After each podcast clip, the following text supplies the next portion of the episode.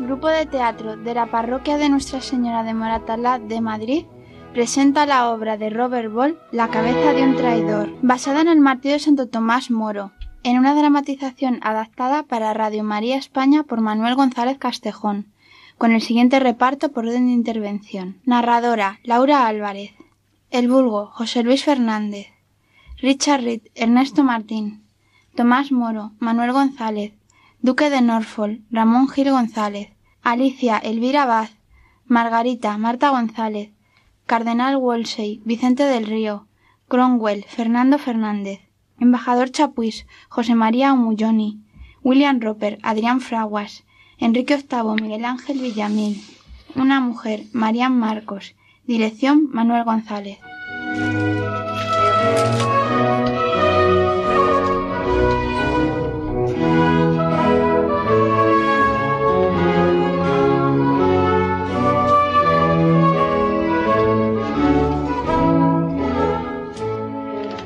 Bueno, para representar mi papel necesito un traje. Este irá bien. Mateo, el mayordomo de la casa de Sir Tomás Moro. Aquí viene Sir Tomás con el maestro Rich. Todo hombre tiene su precio. ¿Sí? Claro que sí. Hasta en dinero. O en placeres, títulos, mujeres, palacios. Siempre hay algo. A niñerías. Y desde luego en sufrimiento. Comprar a un hombre con sufrimientos. Hacerle sufrir y ofrecerle luego un escape. Ah, Rich, vuélvete a Cambridge. Te estás estropeando. Por falta de uso. ¿Sabéis el resultado de siete meses de trabajo? ¿De trabajo? De trabajo. Porque esperar es un trabajo cuando se espera como yo, intensamente. Y solo he conseguido conocer al portero del Palacio del Cardenal, la impertinencia del otro portero, el de sus habitaciones, y tener un momento en mi pecho la mano del chambelán de su eminencia para que no pasara. Ah, eso sí, el duque de Norfolk me saludó en cierta ocasión a cincuenta pasos de distancia. Sin duda me tomó por otro. Pues ha estado muy amable en la cena. En esta casa todo el mundo es amable. También he conseguido ser amigo de Sir Tomás Moro. El deán de San Pablo te ofrece un puesto en la nueva escuela, con casa, criado y cincuenta libras al año. Maestro de escuela. El hombre debe huir lejos de las tentaciones. Mira, Richard, mira esta copa italiana. ¿La quieres? Es preciosa, pero... ¿En serio? ¿Para ti? Véndela si te parece. Bueno, gracias, muchas gracias, pero me parece que la venderé y compraré un traje decente. Me la mandó hace poco una mujer que acaba de presentar un pleito en el Tribunal de Causas Pobres. Es un soborno. ¿Y por eso os desprendéis de ella? Yo no me la voy a guardar, y a ti te hace falta. ¿Por qué no ser un maestro? Podría ser un buen maestro. Quizás eh, un gran maestro. ¿Y quién lo sabría si lo fuera? Tú, eh, tus alumnos, eh, tus amigos. Dios. No es mal público. y una vida tranquila. Os digo, Alicia, que se precipitó desde las nubes. Este es el duque de Norfolk, un lord. Discute como siempre con la esposa de Sir Tomás. Que no. Pues lo hace. Vamos a ponerlo en claro, milord. A ver lo que dice mi esposo. ¿Verdad, Tomás? ¿Que un halcón no puede lanzarse desde una nube? No sé, querida. Resulta extraño. Pero yo he visto algunos que hacían cosas espléndidas. Pero ¿cómo puede lanzarse desde dentro de una nube sin ver a dónde va? Un verdadero halcón no se preocupa de saber dónde va. Y me ha puesto veinticinco, no, treinta chelines a que no veo ningún halcón lanzarse desde ninguna nube. Hecho. Esposa mía, acabas de perder treinta chelines. Te digo que hay pájaros así. Por cierto, el maestro Rich acaba de convertirse a las doctrinas de Maquiavelo. Libro pernicioso, según he oído. Pero muy práctico, milord. Es la hija de mis señores, Margarita. ¿Lo has leído? Qué chica extraordinaria. Tomás, ¿dónde vas a encontrarle marido a tu hija? Eso digo yo, amigo Norfolk. Las doctrinas de Maquiavelo han sido mal interpretadas por lo general. Cromwell lo entiende muy bien cuando dice... Maestro Rich, ¿conocéis a Cromwell? Ligeramente, Excelencia. Secretario del cardenal. Sir Tomás, un mensaje de su eminencia. El cardenal quiere verme. Asuntos del rey. O de la reina, esposo. No le hagáis esperar. Entonces, buenas noches a todos. Eh, por cierto, Excelencia, aquí tienes un joven desesperado por hallar empleo. ¿De secretario o algo así? Si tú lo recomiendas. No, no, no, yo no lo recomiendo. Lo señalo tan solo. Sir Tomás, gracias. Hazte maestro, Richard. Señor Rich, ¿es- ¿esa copa ¿Cómo? Ah, Mateo, es un regalo. Me la dio Sir Tomás. Sí, él me la dio. Bonito regalo, señor. Sir Tomás os tiene gran afecto. Eh, sí, sí. Buenas noches. Gracias, señor. Este joven no llegará a ninguna parte. Opino como mi amo.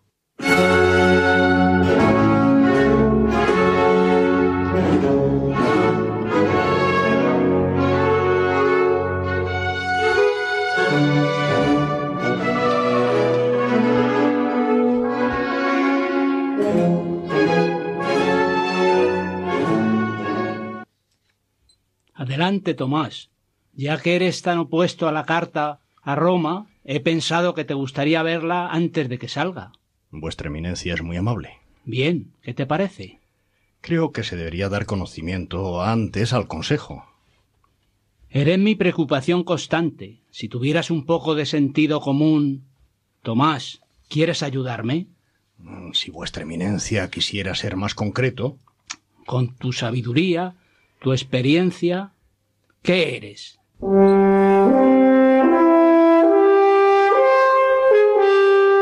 ¿Oyes? El rey. Sí, ¿Sabes dónde ha estado? yo, eminencia. Guarda tu discreción para otros, Tomás. Sabes muy bien que viene de ver a Ana Bolena. El rey quiere un hijo. ¿Qué piensas tú hacer? Seguro que el rey no necesita mi consejo sobre lo que hay que hacer para eso. Cada día lo pido en mis oraciones. Por la pasión de Cristo. Por lo menos la otra será fértil. Pero no es su mujer. Catalina es su mujer, pero ya es estéril como una piedra. ¿Vas a pedir un milagro? Hay precedentes. De acuerdo. Reza cuanto quieras. Pero además de rezar, hay que dar con el mazo. Y yo con mis martillazos quiero conseguir un divorcio. Cuando el rey se casó con Catalina, se consiguió una dispensa por razones de Estado. Vamos a pedirle ahora al Papa que dispense su dispensa también por razones de Estado. Pero quizás pudiéramos influir en su santidad. Mm, ¿Con esta carta? Con esta carta y de otras formas. Eh, ya he dado mi opinión. Tu conciencia es cuenta tuya, pero piensa que eres un gobernante. Inglaterra necesita un heredero y hay que tomar ciertas medidas que yo soy el primero en lamentar.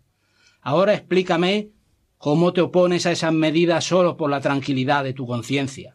Cuando los gobernantes hacen caso omiso de su conciencia, en nombre de sus deberes, acaban por llevar a su país rápidamente al caos. Y siempre podremos volver a mis oraciones. Gobernar un país a base de oraciones. Me gustaría verlo. Deberías haber sido cura, Tomás.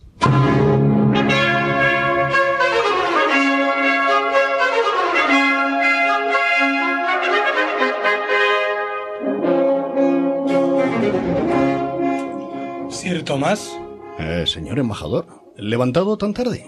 también lo está el cardenal. Él duerme muy poco. Acabáis de verle, ¿verdad? Bien informado como siempre, embajador. Voy a hablaros claramente. Mi señor, Carlos, rey de España, el rey de España se interesa por lo que le sucede a sus parientes. Y un insulto a la hermana de su madre sería un insulto a mi señor. El rey de España se sentiría ultrajado por cualquier ofensa que se haga a la reina Catalina. Sentimiento muy natural. Sir Tomás, ¿puedo preguntaros si vuestra despedida del cardenal ha sido, ¿cómo diría yo? ¿Amistosa? ¿Amistosa? Sí. ¿Entonces han quedado de acuerdo? Hemos quedado amistosamente. Ah, no digáis más, comprendo. Sois un hombre de bien, Sir Tomás.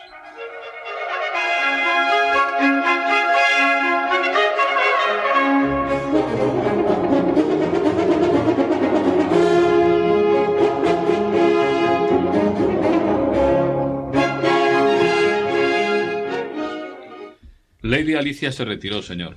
Pero está aquí el señor Roper con la señorita Margarita. A estas horas de la noche. ¿Dónde está? Aquí estamos, padre. Ay, buenos días, William. Es un poquito temprano para desayunar. William quiere casarse conmigo, padre. Comprendo que quiera, pero no puede. Estoy a punto de graduarme como abogado, señor. Mira, los Roper eran abogados cuando los Moro vendíamos estaño. Eh, nada tengo contra tu familia. Nada tengo contra tu carrera. Nada tengo contra ti. Eh, bueno, salvo que necesitas un reloj. Roper, mi respuesta es no. Y seguirá siendo no mientras seas un hereje. La Iglesia es herética. El doctor Lutero lo ha demostrado a mi entera satisfacción. El Lutero está excomulgado, Roper. ¿Por una iglesia herética? Calla, no te das cuenta de dónde estás. No se da cuenta de la hora que es.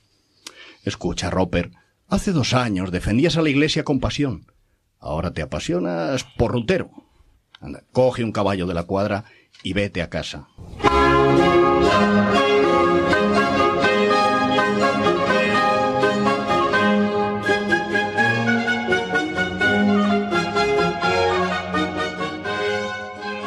Dicen los libros de historia. Wolsey murió el 29 de noviembre de 1530, camino de la Torre de Londres, acusado de alta traición. El siguiente canciller de Inglaterra fue Tomás Moro, un sabio y en opinión popular un santo. De que fue sabio queda constancia en sus escritos. La santidad es cualidad más difícil de probar, pero a juzgar por su obstinada indiferencia ante cosas que parecían importantes, a sus contemporáneos lo probable es que la tuviera. Maestro Rich, me alegra de que hallaréis empleo. Secretario del Duque, ¿no es verdad? Mi trabajo es casi todo de secretaría. También cuido la biblioteca del señor Duque. Es curioso lo diferentes que transcurren los destinos de los hombres. Mi antiguo amo murió en desgracia y aquí me tenéis, al servicio del propio rey. Y mientras vos estáis sin prosperar, a pesar de que el nuevo canciller es viejo amigo vuestro. Maestro Cromwell, ¿y cuál es vuestro oficio con el rey? A mí también me gustaría saberlo. Ah, el embajador de España. ¿Conocéis a su excelencia Rich? Señor Chapuis, el bibliotecario del duque de Norfolk. ¿Y cómo haríamos vuestra presentación, maestro Cromwell, si tuviéramos ese placer? ¿Os dais cuenta de lo astuto que es, maestro Rich? Pues supongo que se me podría llamar eh, la oreja del rey. Pero en realidad es aún más sencillo. Cuando el rey quiere que se haga algo, yo lo hago. Eh, Por ejemplo, maestro Cromwell. Eh, pues por ejemplo, la semana que viene es la botadura del gran Enrique, como ya sabéis. Lo que quizá no sepáis es que el propio rey será su piloto y llevará su silbato de piloto y su uniforme de piloto, claro, que de paño de oro. Estos caprichos inocentes requieren más preparativos de lo que parece, y alguien tiene que ocuparse de ellos. Se dice que después de la botadura el rey irá en su lancha a Chelsea a ver a Tomás Moro. Hablarán del divorcio. El rey va a pedirle otra respuesta.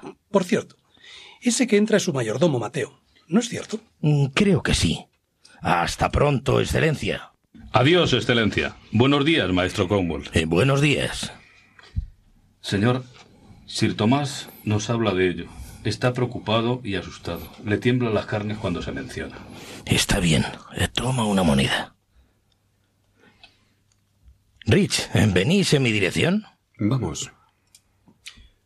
Mateo, Señor embajador, ¿qué hay? Sir Tomás se levanta a las seis y dedica hora y media a la oración. Pasa toda la cuaresma a pan y agua y confiesa dos veces por semana en su parroquia con un dominico. Ah, buen hijo de la iglesia. Por cierto, ¿qué quería el maestro Cromwell? Lo mismo que vos, señor. Eh, nadie puede servir a dos señores, mayordomo. Cierto, señor, yo solo tengo uno, el de esta cruz que llevo al cuello. Está bien, buen hombre. Toma una moneda y que la paz sea contigo. ¿Qué quería el embajador de España, Mateo? Ni idea, señor Rich. Toma esta moneda y cuéntame lo que le has dicho. Le dije que Sir Tomás hace oración y que va a confesarse, ¿Y qué contestó? que es un buen hijo de la iglesia.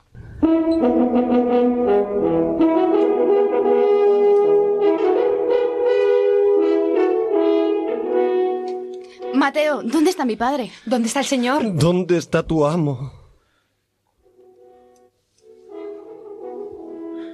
¡Ay, Dios mío!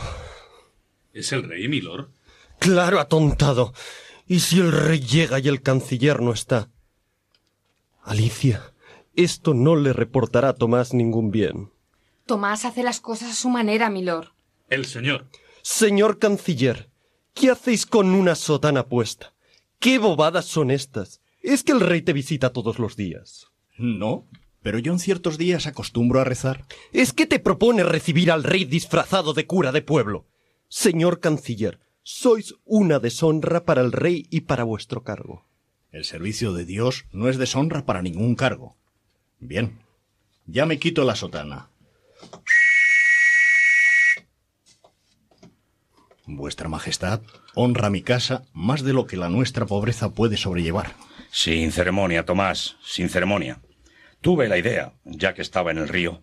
Mira, mis zapatos eh, llenos de barro. Viniendo por el camino, señor, está algo más decente. Mi camino es ese, el río. Mi río, mucho me temo que caemos por sorpresa, Lady Alicia. Siempre nos encontrará dispuestos a obsequiar a vuestra majestad. Eh, eh, esta es mi hija Margarita, señor, que aún no ha tenido el honor de seros presentada. Margarita, me han dicho que eres muy instruida. Paso por tal entre mujeres, majestad. Pues tened cuidado, que el mucho estudio es fatiga de la carne. ¿Sabéis bailar? Medianamente, señor. Yo bailo extraordinariamente. Fíjate, pierna de bailarina. No como la de Norfolk. Esa es pierna de luchador. Si vuestra majestad desea compartir nuestra sencilla cena. Mucho me agrada, Alicia. Por cierto, Margarita, yo también estudio algo. ¿Lo sabías? El mundo entero conoce el libro de vuestra majestad en defensa de los siete sacramentos. Ah, sí. Aquí entre nosotros. Tu padre tuvo parte en él. ¿Eh, Tomás? Un poquito, aquí y allá. Detalles. Lo que quiere es avergonzarme con su modestia. Margarita, ¿te gusta la música? Sí, majestad. Tomad mi silbato y tocad. Más fuerte. Los traje conmigo, Lady Alicia. Llévalos dentro. Como dispongáis, majestad. Gracias a Dios tengo por canciller a un amigo. Confío en que más dispuesto a ser mi amigo de lo que estuvo a ser mi canciller. Conociendo mis escasas facultades. Eh... Yo juzgaré tus facultades, Tomás. ¿Sabías que Wolsey te señaló como canciller? Y Wolsey no tenía un pelo de tonto. El cardenal Wolsey fue un hombre de estado de condiciones incomparables. Entonces, ¿por qué me abandonó? Era todo orgullo de pies a la cabeza. Me abandonó en lo único que me importaba. ¿Y sabes por qué? Porque quería ser papa. Sí, quería ser obispo de Roma. Por cierto, respecto a este asunto de mi divorcio, ¿has pensado en él desde que hablamos la última vez? Apenas pienso en otra cosa. ¿Y has llegado ya a estar de acuerdo conmigo? En que podáis divorciaros de la reina Catalina. Ay, señor. Mientras más pienso en ello, más claro veo que no puedo estar de acuerdo con vuestra majestad. Entonces es que no lo has pensado bastante, Tomás. ¿Por qué me contradices en lo que más desea mi corazón? Cuando tomé posesión de este cargo, vuestra majestad me prometió no forzarme en este asunto del divorcio. Debes considerar, Tomás, el peligro en que está mi alma. Aquello no fue un matrimonio. Catalina era la viuda de mi hermano. Y dice la Biblia, no descubrirás la desnudez de la mujer de tu hermano. Levítico, capítulo 18, versículo 16. Señor, cuestiones son estas en las que no me toca inmiscuirme. Y para mí, ¿qué es negocio de la Santa Sede? Es que un hombre necesita al Papa para decirle cuándo ha pecado. Tomás, fue un pecado. Lo confieso y me arrepiento. Dios me ha castigado no dándome un hijo. Nunca he visto más clara la mano de Dios. Es mi deber de conciencia divorciarme de la reina, y todos los papas juntos desde San Pedro no me apartarán de mi deber. Todo el mundo lo comprende, menos tú. Entonces, señor, ¿para qué necesitáis mi pobre apoyo? Porque eres honrado, Tomás. Y sobre todo porque la gente sabe que eres honrado. Me angustia pensar cuánto enojo debo daros, señor. No, Tomás. Yo respeto tu sinceridad. ¿Honrará vuestra majestad mi techo quedándose a cenar? Sí, sí, pero respecto a este asunto no admitiré oposición alguna. Tu conciencia es cuenta tuya. Pero piensa que eres mi canciller. Cierto que tienes mi palabra y te dejaré estar. Pero no me agrada. Ya estoy viendo lo que sucederá. Los obispos en contra mía. Los príncipes de la Iglesia. Y en cuanto al Papa, es que voy a abrasarme en el infierno porque el Papa, con el pie del emperador en el pescuezo, me recite el Deuteronomio. Soy un leal servidor de vuestra majestad. El que no pueda serviros en este grave asunto de la reina. Yo no tengo reina. Catalina no es mi mujer y no hay sacerdote que pueda hacer que lo sea. Y los que vayan diciendo que es mi mujer no solo mienten, sino que son reos de traición. Cuidado, Tomás. Eh, ¿Soy acaso un charlatán, señor? Eres terco, Tomás. si me siguieras. Eres el hombre a quien más me gustaría enaltecer. Sí, con mis propias manos. Oh, vuestra Majestad me abruma. Eh, tengo que irme. Lo siento, señor.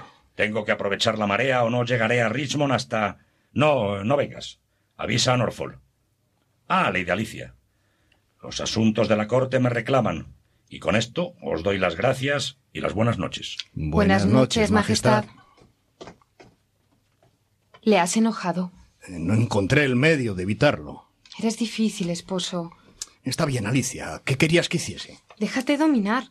Si no puedes dominar tú, déjate dominar. Yo ni quiero ni puedo dominar a mi rey. Pero existe un pequeño rincón en el que debo ser mi propio dueño. Ah, ya dieron las ocho. Es la hora en que Ana Bolena gusta de danzar. Y tú te pones entre ellos dos. ¿Yo?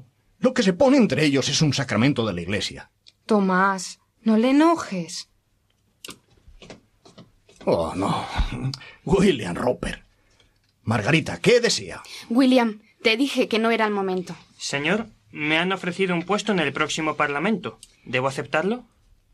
Con tus ideas sobre la reforma de la iglesia, diría que puedes ir muy lejos en el próximo Parlamento. Mis ideas sobre la Iglesia se han modificado algo desde nuestra última conversación, ya que detrás de un ataque a la propia Iglesia veo un ataque a Dios, ejecutado por los ministros del demonio.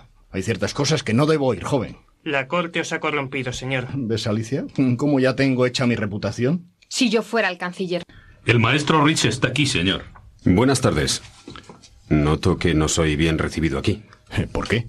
¿Es que has hecho algo para que no te acojamos como siempre? Cromwell está haciendo preguntas sobre vos. Está recogiendo cuanta información puede. Eh, Ya lo sé. Eh, Mateo, no os vayáis, quedaos. Mateo es una de sus fuentes. Por supuesto, es uno de mis criados. El señor Chapuis, embajador del emperador. También recoge información. Es una de sus funciones. Me miráis como si fuera un enemigo. Estáis temblando, Richard. Estoy desorientado. Dadme un empleo, Sir Tomás. No. Yo sería fiel. Antes de mañana me habrías negado.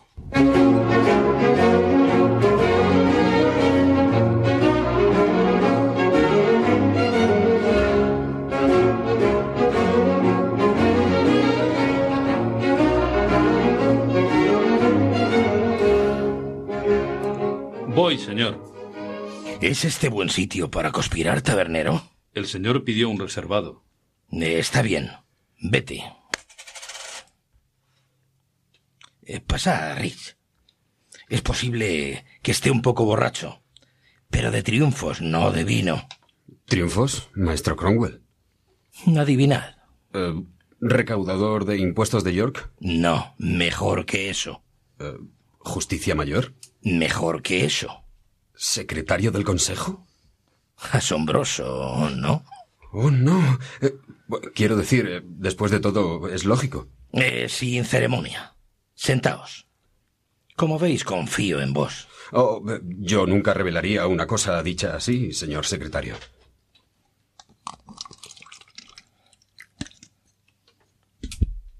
¿Qué tipo de cosas revelaríais, maestro Rich? Pues eh, nada de lo dicho entre amigos. Puedo decir amigos. Si os place. ¿Y creéis realmente que hay cosas que nunca revelaríais? Eh, Desde luego. Rich, en serio. Depende de lo que se me ofreciera. Esta es cosa que todo el mundo sabe, pero pocos son capaces de, de decir. Enhorabuena. Eh, ¿Por qué? Seréis un buen recaudador de impuestos de York. ¿Está en vuestra mano? Totalmente. ¿Y qué tengo que hacer para conseguirlo? Nada. Las cosas no son así, Rich. Con tanto de maldad se compra tanto de prosperidad en el mundo. Comprendo. La regla es la conveniencia administrativa. Cuando un hombre quiere cambiar su mujer, se le deja si es conveniente. Y se le prohíbe si no lo es. Eh, conveniencia. Eh, ¿Para quién? Para nosotros. Sin embargo, el hombre que quiere cambiar su mujer es nuestro soberano. Lo cual quiere decir que si quiere cambiar su mujer, la cambiará. Y nuestra tarea como administradores es hacerlo más conveniente. Eh, cuando digo nuestra tarea, doy por supuesto que aceptáis ese cargo en York que os he ofrecido. Eh, sí, sí, sí, sí. Eh, recaudador de impuestos no está mal. No está mal para empezar. Ahora bien, nuestro actual canciller eh, eh, tiene su conciencia enredada con este concepto de que un hombre no pueda cambiar su mujer sin un divorcio y de que no se puede obtener un divorcio si el Papa no lo dice. Y este detalle sin sentido va a producir unos ciertos... Inconvenientes administrativos. Exacto. Rich, aquella copa de plata que os regaló, ¿cuánto os dieron por ella? 50 chelines, amigo Conwell. ¿Y él cómo la obtuvo? Fue un regalo de un litigante. De una mujer, ¿no? Sí. ¿Qué aplicación tiene esa información? Generalmente ninguna. Pero ya conocéis este tipo de hombres modelo, que quieren ser in- indispensables de cada situación.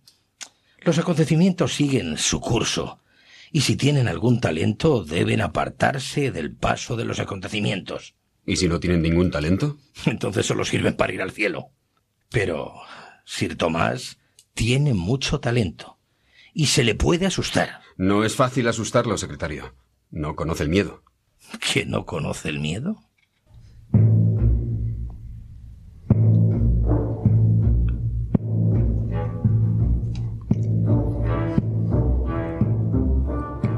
Estamos a mediados de mayo de 1532. Han pasado dos años. ¿Tienes que vestir de esa forma, William Roper? Sí, porque ha llegado la hora, Sir Tomás, de que los hombres decentes publiquen sus convicciones. ¿Y qué convicciones públicas con ese traje? Mi lealtad a la Iglesia. Pues pareces un español. Mucha honra para España entonces. En España no hubieras sobrevivido a tu periodo herético. Admito que tenéis derecho a recordármelo, pero os digo que ese collar de vuestro cargo os degrada. Ya te he dicho que si los obispos reunidos se someten hoy, me lo quitaré. No veo lo que puedan resolver los obispos. Su Majestad es ya cabeza suprema, ¿no es así? Eh, no, ¿Es que negáis el acta de supremacía? yo no niego nada. El acta dice que el rey es Cabeza suprema de la Iglesia en Inglaterra. cabeza suprema de la Iglesia en Inglaterra en cuanto lo permite la ley de Dios. Muy bien. ¿Y en vuestra opinión, hasta dónde lo permite la ley de Dios? Yo me reservo mi opinión. Padre, el embajador Chapuis ha venido a veros. Excelencia, ¿qué deseáis de mí? ¿Es que debo venir en busca de algo? Después de todo, somos hermanos en Cristo. Característica que compartimos con gran parte de los mortales. En Londres, señor embajador, para entrar en contacto con un hermano de Cristo, no tenéis más que abrir la ventana y vaciar un orinal. No había por qué venir hasta Chelsea. William, el embajador de España está aquí para tratar de negocios. ¿Te importaría... Nos retiramos. Señor, no puedo creer que os dejéis asociar con las recientes acciones del rey Enrique hacia la reina Catalina.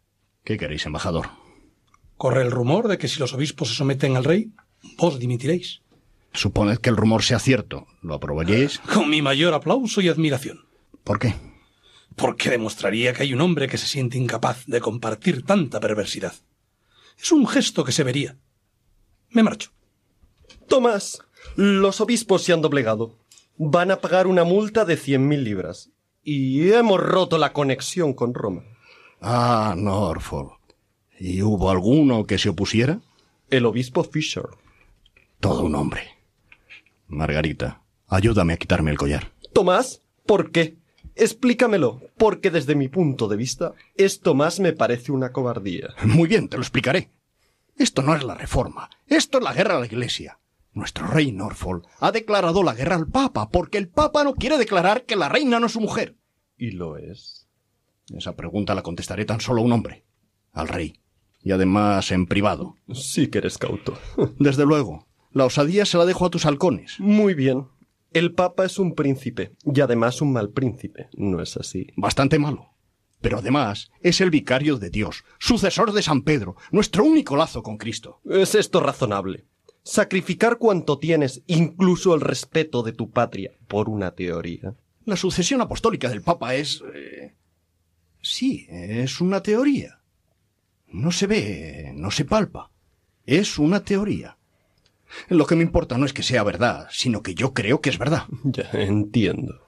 ¿Me das tu palabra de que lo que digamos aquí se quedará entre nosotros y no saldrá de estas paredes? Te la doy. ¿Y si el rey te ordenara que repitieras lo que yo diga? Te he dado mi palabra y la respetaré. ¿Y qué pasa entonces con tu juramento de obediencia al rey? Hm, Eso es tenderme una trampa. Solo para que te des cuenta de los tiempos en que vivimos. Bien. El rey acepta tu dimisión muy a su pesar, pero porque conoce tu honradez y tu pasada lealtad, él cuidará de tu honor y de tu vida como tu señor que es. Nada tienes que temer. Transmítele mi gratitud más humilde. Así lo haré. Adiós, Alicia. Y se acabó Tomás Moro. Pobre infeliz. ¿Tú crees que te van a dejar aquí pescando? Si callamos, sí. Yo no he hecho ninguna declaración. He dimitido y eso es todo. Sobre la supremacía del rey, sobre el divorcio que ahora va a concederse a sí mismo, sobre el matrimonio que después contraerá. ¿Me has oído declarar algo? No. Pues así debe seguir. Creedme, cuando vean que estoy callado, lo único que querrán es que siga callado.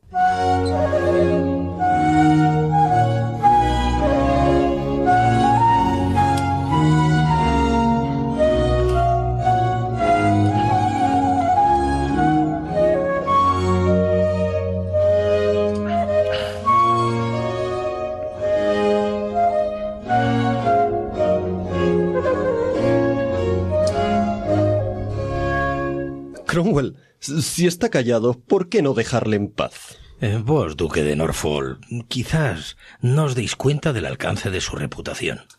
Este silencio de Moro está resonando por toda Europa. Moro es leal. Y con una pequeña presión puede conseguirse una breve declaración de lealtad a la presente administración. Para mí sería mejor dejar dormir al perro. El rey no es de la misma opinión. ¿Y qué clase de presión creéis que se le puede aplicar? Tengo pruebas de que Moro, mientras estuvo en la justicia, aceptaba regalos. ¿Qué? Por Dios vivo, si ha sido el único juez desde Catón que no se ha dejado sobornar. Rich, traer a esa mujer. Puede que el soborno sea, como vos decís, una costumbre general, pero es un delito. Y basta para mandar a un hombre a la torre. No me lo creo. Adelante, mujer. Ven aquí. Esta mujer se llama Catalina Anger y es de Lincoln. Llevó un asunto al Tribunal de Causas Pobres en... Un pleito de dominio. Fue... Silencio. Un pleito de dominio en abril de 1526. Y obtuvo una sentencia torcida y maliciosa. Y obtuvo una sentencia correcta e impecable de nuestro amigo Tomás Moro. No, señor, no fue así. Ahora no nos importa la sentencia, sino el regalo que hiciste al juez. Eh, cuéntalo a este señor. Le envié una copa, señor, una copa de plata italiana que compré en Lincoln y me costó cien chelines. ¿Y Tomás Moro aceptó la copa? Yo se la envié. La aceptó. Lo podemos probar. Eh, Puedes irte, mujer. ¿Y este es vuestro testigo? No. Por extraña coincidencia, esa copa de vino parar a las manos del maestro Rich aquí presente. ¿Cómo? Él me la dio. ¿Y cuándo os dio Tomás esa copa? No me acuerdo exactamente. Esperad. Fue aquella noche en primavera cuando estuvimos los dos juntos en su casa. ¿Llevabais una copa al salir? ¿Era esa? Es posible, milord.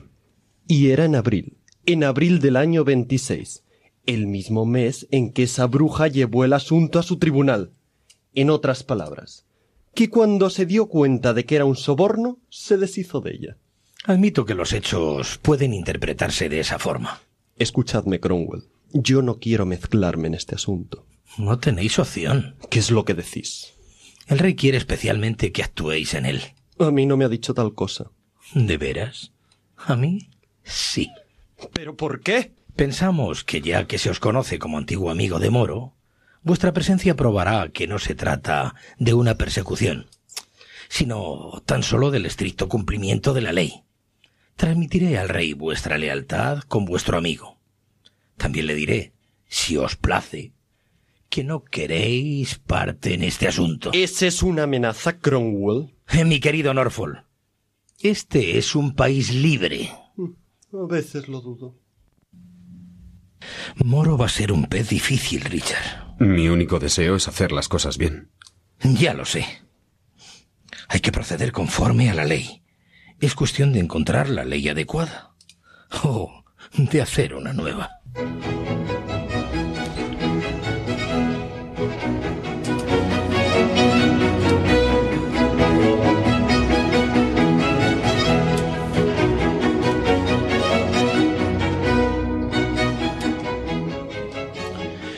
Mucho siento haceros venir con tanta urgencia, Sir Tomás.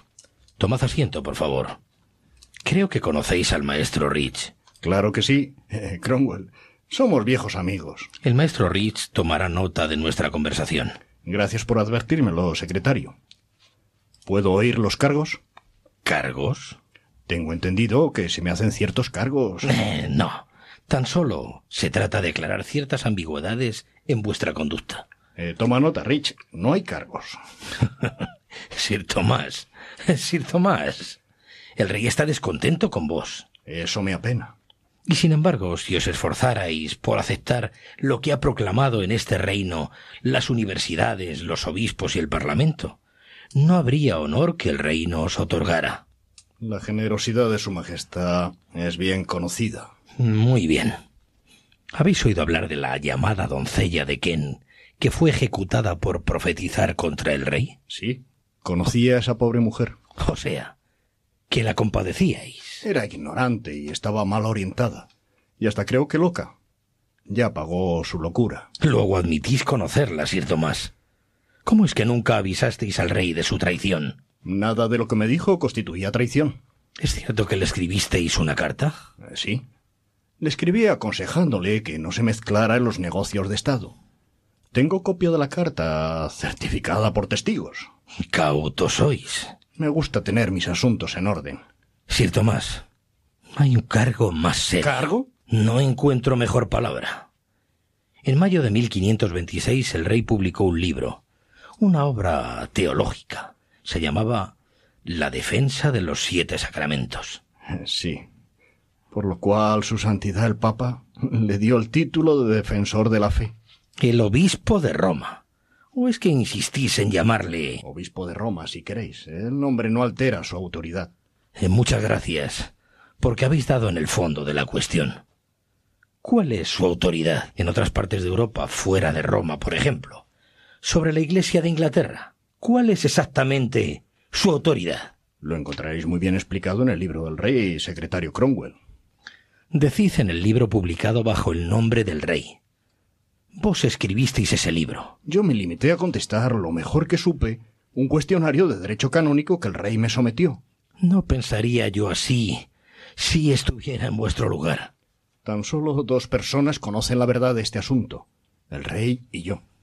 No sé lo que habrá podido deciros, pero me consta que el rey no prestará testimonio que apoye vuestra acusación. Tomás Moro, ¿tenéis algo que decir sobre el matrimonio del rey con la reina Ana? Tengo entendido que sobre este asunto no se me había de preguntar. Eh, pues habéis entendido mal. Estas acusaciones... Pueden asustar a un niño, secretario, pero no a mí. ¿Sabéis entonces que el rey me ordena acusaros en su nombre de la mayor ingratitud? Y deciros que nunca hubo ni habrá servidor más infiel ni súbdito más traidor que vos. Por fin se habla con claridad. Podéis marcharos a casa, por ahora. ¿Qué vais a hacer ahora?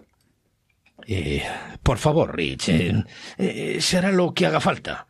El rey es hombre de conciencia y quiere que Tomás Moro bendiga su matrimonio o que Tomás Moro perezca. Cualquiera de las dos cosas es una solución. Mala alternativa, secretario. No hay otro camino. La conciencia del rey está hambrienta.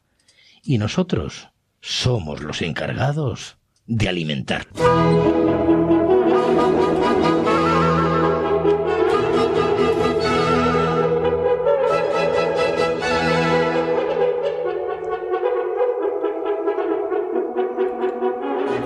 Tomás, eh, te he seguido, de modo que escucha lo que tengo que decirte. Te estás comportando como un loco. Lo que haces no es de caballeros. Si para ti no quiere decir nada, piensa al menos en tus amigos. ¿Qué les pasa a mis amigos, Norfolk? Que están en peligro por conocerte. Entonces, que no me conozcan. Y algo más aún. El rey quiere que yo intervenga. Muy hábil. Eso es cosa de Cromwell. Te veo cogido entre dos fuegos. Así es. No está en mi mano desligarte de tu obediencia al rey Norfolk. Por eso tienes tú que desligarte de mi amistad. En estos tiempos nadie está seguro. Piensa en tu hijo. Cede, Tomás. No puedo ceder. No puedo. A una costa de nuestra amistad. Por Dios, qué exageración. A los nobles se nos ha tachado siempre de orgullosos y arrogantes. y todos hemos cedido. Hagámoslo así, Norfolk. Separémonos como antiguos amigos y volvamos a encontrarnos como desconocidos. ¡Qué necedad, Tomás! Eh, tú y los de tu clase habéis cedido porque nunca supisteis lo que es religión.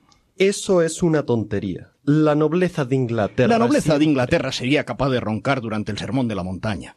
Pero en cambio, sería capaz de discutir un siglo entero acerca del pedigrí de un perro. El hombre debe buscar su propio yo. Cuando me niego a ceder soy yo. Yo. Es que no hay una sola fibra dentro de ti que sea, no ya el sirviente de algún apetito de Norfolk, sino Norfolk mismo. Pues cuida de ejercitarla, milord, porque como estás ahora, vas a presentarte ante tu hacedor en muy triste condición. Adiós, Tomás. Anda con cuidado. Padre, os estábamos buscando. El Parlamento va a votar una nueva ley sobre el matrimonio y van a exigir un juramento. ¿Un juramento? ¿Bajo pena de qué? Se supone que de traición. Un juramento está hecho de palabras. A lo mejor es posible prestarlo o soslayarlo. Vamos a casa y estudiaremos esa ley.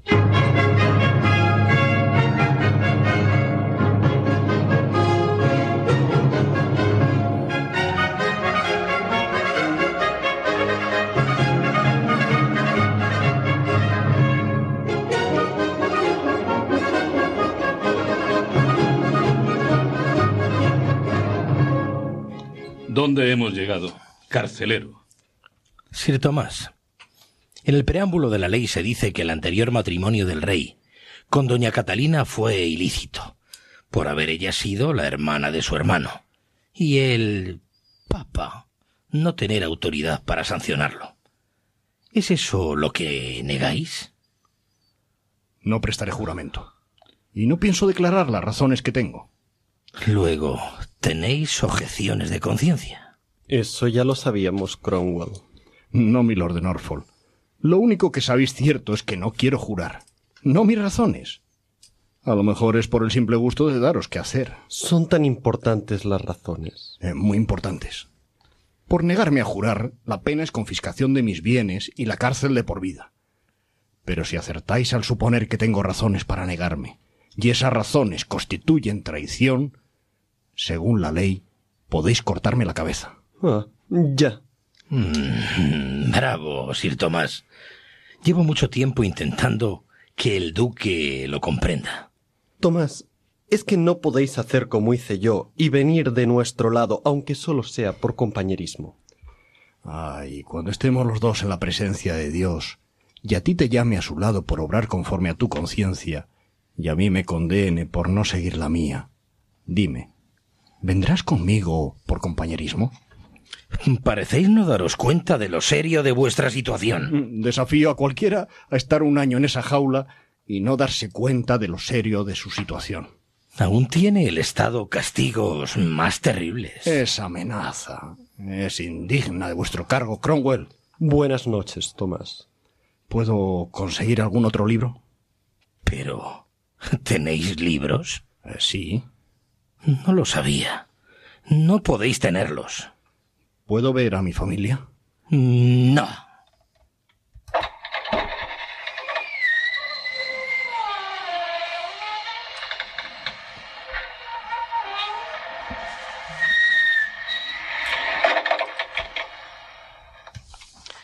Rich, mañana temprano despojad al prisionero de sus libros.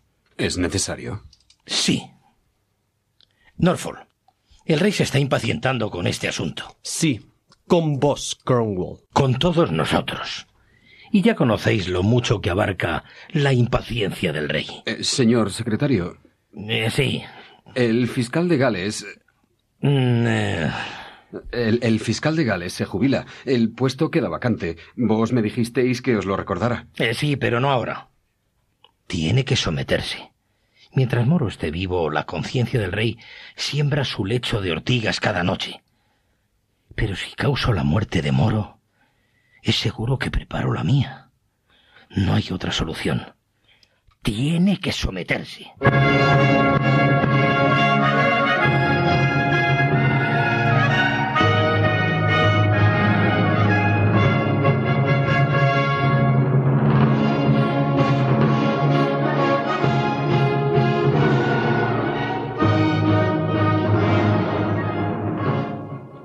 Ese de la peluca que habla ahora es el antiguo amigo de Tomás Moro, el duque de Norfolk.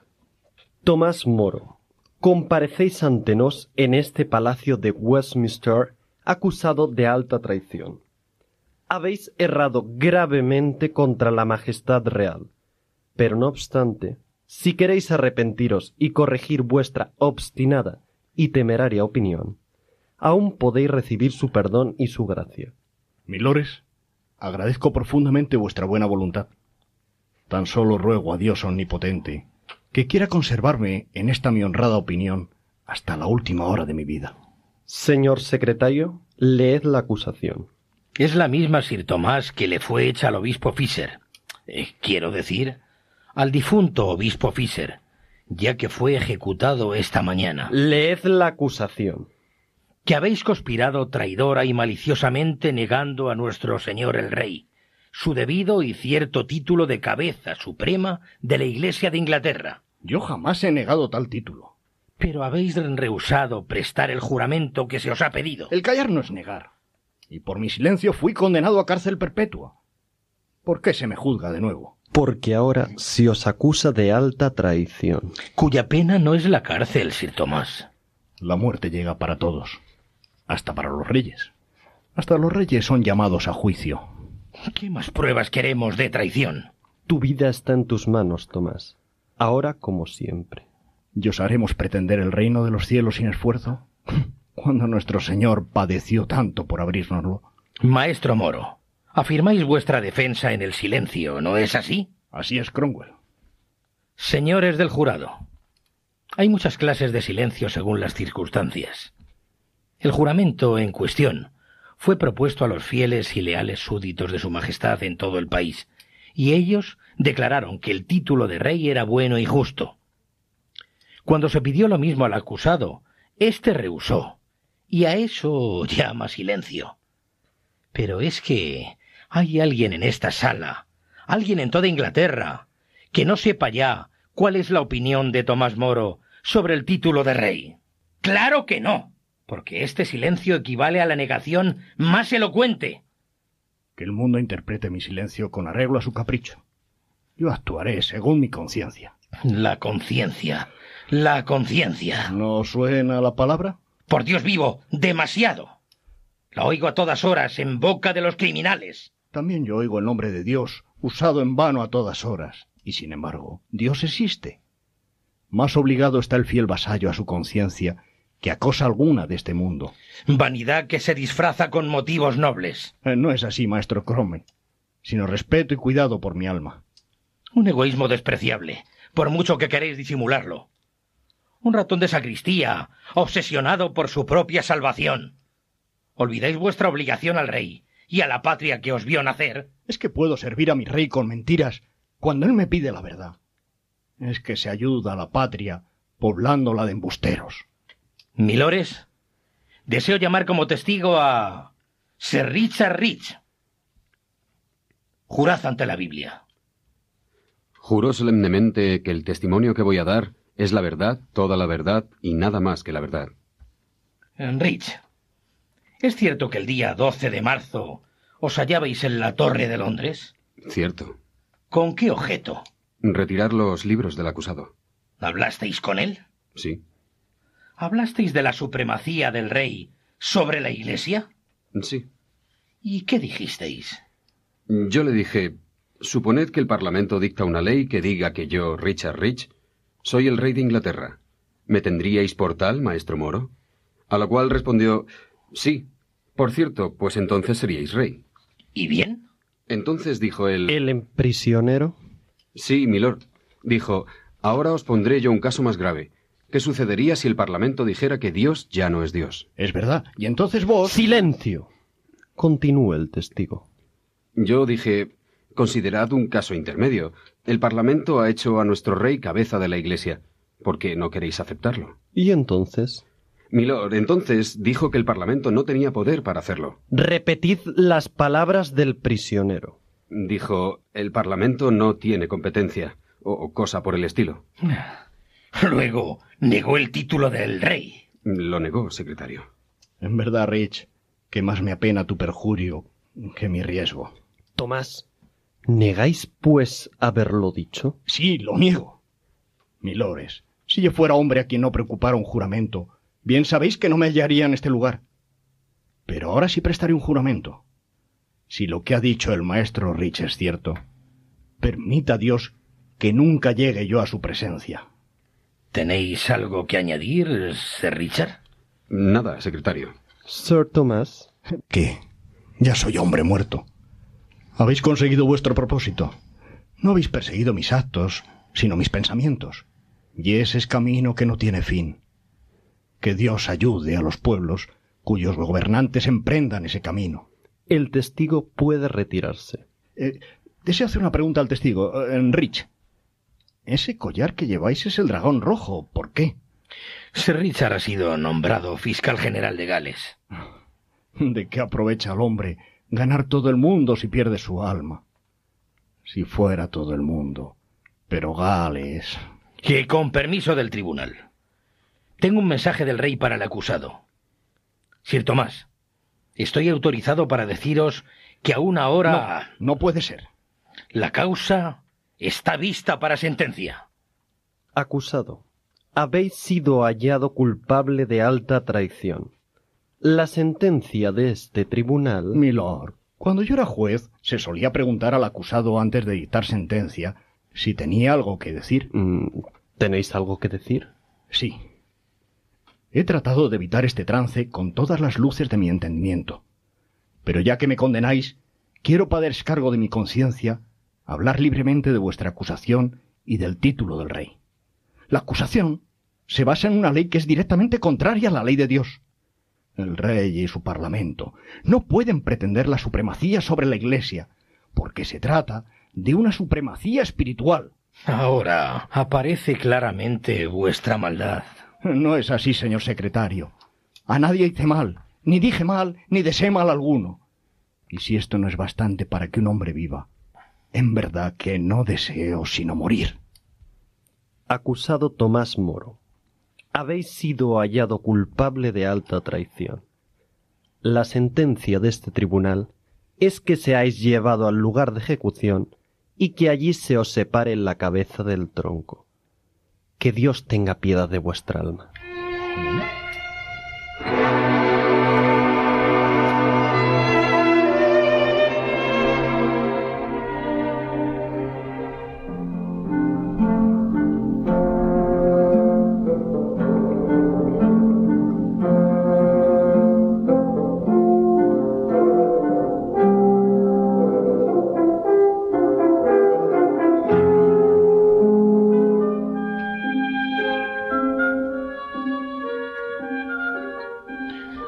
Está mal este traje de verdugo. La capucha te oculta de la mirada de los condenados. Ahí viene.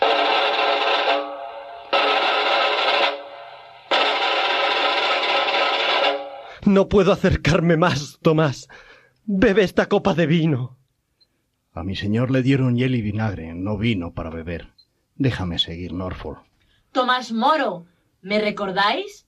¿Recordáis aquella sentencia falsa en contra mía? Mujer, ya ves que estoy ocupado. Nadie te ha agraviado, con que sigue tu camino y déjame mi paz. Amigo verdugo, no tengas reparo en tu oficio, pues con él me mandas a Dios. Muy seguro estáis, señor. El Señor no rechazará a quien con tanto gozo va en su busca.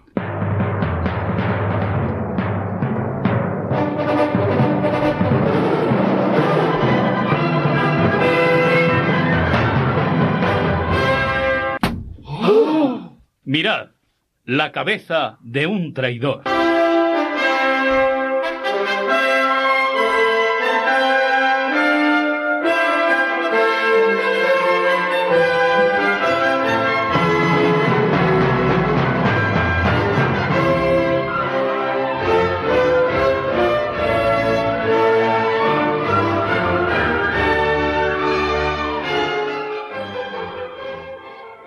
Margarita sobornó al encargado de arrojar la cabeza al Támesis y consiguió ocultarla, por lo que fue encarcelada con su familia, aunque los dejaron en libertad al poco tiempo.